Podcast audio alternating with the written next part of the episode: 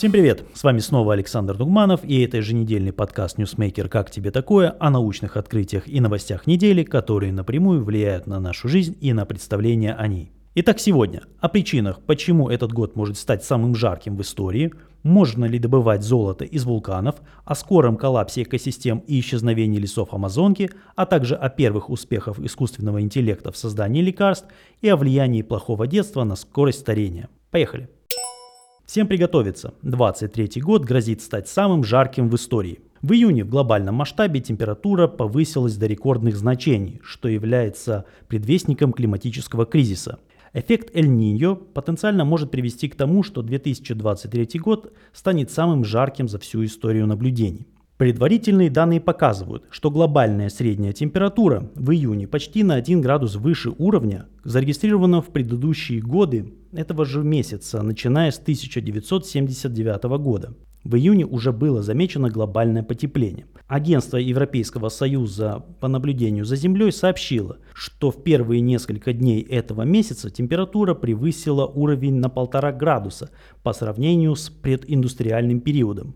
Это, вероятно, впервые произошло с начала индустриализации. Долгосрочное потепление, вызванное сжиганием ископаемого топлива, вероятно получит дополнительный импульс от Эль-Ниньо. Это естественное периодическое явление, при котором участки Тихого океана нагреваются, что обычно вызывает всплески температур по всему миру.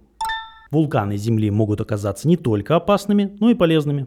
Исследователи Оливия Хок и Джон Бланди опубликовали статью, в которой рассказали о перспективах добычи полезных ископаемых из магмы вулканов. В настоящее время добыча ресурсов из вулканического газа не является реалистичной задачей, но исследователи считают, что извлечение металлов из нижних слоев магмы имеет значительный потенциал.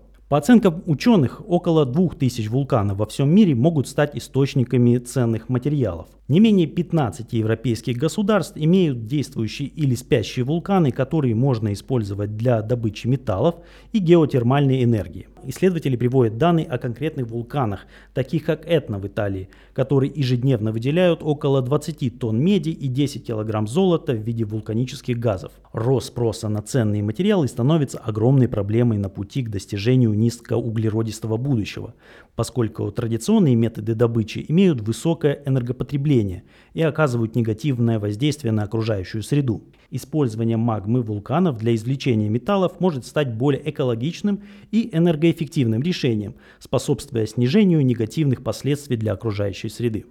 Печально, но похоже, что мы станем свидетелями исчезновения лесов Амазонки. Специалисты из Роттердамской опытной станции, основываясь на данных компьютерного моделирования, предупреждают о возможном коллапсе экосистем. Исследование показало, что экологические и климатические кризисы взаимодействуют и усиливают друг друга – Результаты исследований указывают на то, что такой коллапс может произойти уже в ближайшем будущем, что означает, что текущее поколение может стать последним, которое сможет наслаждаться лесами Амазонки. Предыдущие исследования прогнозировали значительные социальные и экономические последствия от экологических кризисов не ранее середины 21 века.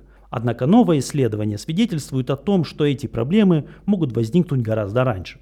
Анализ данных показал, что около 15% переломных моментов в экосистемах происходит из-за новых стрессовых факторов и экстремальных явлений. Даже если экосистема изначально устойчива, усиление глобального потепления и частые погодные катаклизмы могут вывести ее из равновесия и привести к разрушению. Небольшой повод для радости. Лекарство, созданное искусственным интеллектом, успешно прошло клинические испытания. Впервые в истории препарат, разработанный с использованием искусственного интеллекта, прошел промежуточные стадии клинических испытаний на добровольцах. Препарат под названием NS018055 был создан биотехнологической фирмой из Гонконга и предназначен для лечения идиопатического легочного фиброза, хронического заболевания, которое часто вызывает проблемы с дыханием. Использование искусственного интеллекта позволяет существенно сократить время, необходимое для разработки новых лекарств. Создание этого препарата заняло 18 месяцев, в то время как обычно на этот процесс уходит около 6 лет. Компания применяет модели искусственного интеллекта для обработки большого количества данных. Это позволяет открыть новые молекулы, которые впоследствии могут быть превращены в лекарства. С помощью этой платформы искусственного интеллекта компания уже создала 12 экспериментальных препаратов, три из которых прошли ранние стадии клинических испытаний.